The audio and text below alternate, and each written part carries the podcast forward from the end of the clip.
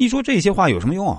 阿祖不屑一顾的对我说：“一个人成功之后放个屁都是在讲道理，成功之前就算你是在讲道理，别人也当你是放屁。我只是没有马云那么好的机会罢了。如果给我一个机会，我肯定也能够成功。哎，对了，我再问你啊，如果我没法成为第二个马云，那我有没有成为我们村里马云的可能呢？那你的意思是你想成为你们村的首富？我试探着问阿祖。就是啊，阿祖拍拍我的肩膀。说还是你聪明，啊，这样说来啊，你认为我有希望成为我们村的马云吗？那也得上亿才行吧。说实话，难度也很大。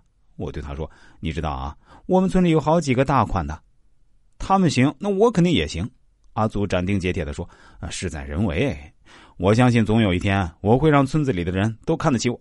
你也知道啊，我跟好几个姑娘都表白过，但他们都拒绝了我。”等有一天我成了下一个马云，看他们怎么哭着来求我吧。这小子还真是没救了，说起大话来，真的一点都不需要打草稿。不过这阿祖有一点还是值得大家学习的，那就是这个人永远是个乐天派，不管经历过多少挫折打击，他都还会有一股近乎狂妄的自信。他的口头禅是：“这是没问题，包在我身上了。”但实际上，了解他的人就知道，一旦他说“没问题”三个字就代表这件事情基本黄了，没希望了。正如我跟阿祖所说的那样，马云其实是最厉害的，是他的行动力。我们不能光听他说什么，还要看他做什么。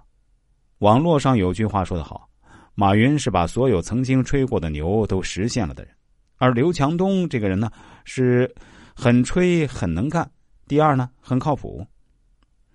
但是我们的阿祖就只剩下吹和二了，他一点都不能干，也一点都不靠谱，怪不得现在连女朋友都没有。说起来也是四十岁的人了，现在仍然还在我们当地一个小公司里面做着最基层的小职员，还经常会说为什么老板不重视他，不给他提供机会。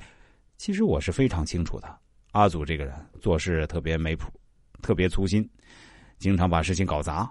别人交代过的事情，他满口答应，拍拍胸脯说没问题，包在我身上。但最终结果会让你大跌眼镜的。不得不承认，阿祖这个人呢，其实还是很爱学习的。上到天文地理，下到鸡毛蒜皮，似乎什么事情他都挺关心的，也多少像是懂得一点的样子。但是说实话，我悄悄的给大家说一下啊，阿祖这个人其实又是什么都不通。完全是半桶水的样子，可以这么说吧，他至今仍然是没有一技之长，也就是没有一样拿得出手的技术或者是本领。但是，直到现在，阿祖的马云梦都还没有破灭，他还是认为自己有希望成为下一个马云。如果给他一次机会，他绝对可以实现草根逆袭。我总是对他说：“如果你认为自己是块金子，你总得去行动吧。”你就在一个小公司里做个普通职员，怎么成为下一个马云呢？马云人家可是自己创业的呀。但是阿祖总会给自己找借口说，他现在给人家打工并不是最终目的，只是一个实现人生目标的手段和过程。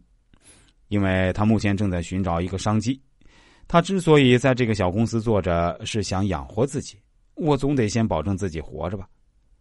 不过听他现在说话的时候口气，还真的有点像模仿马云演讲时候的风格。平心而论，阿祖现在的口才还是大有长进的。不过呢，经过他这样一番演绎后，会给人一种非常滑稽的感觉，像是小孩在学大人说话一样好笑。前几年，阿祖听人忽悠，去贷款买了数字货币，结果亏得一塌糊涂，欠了一屁股债。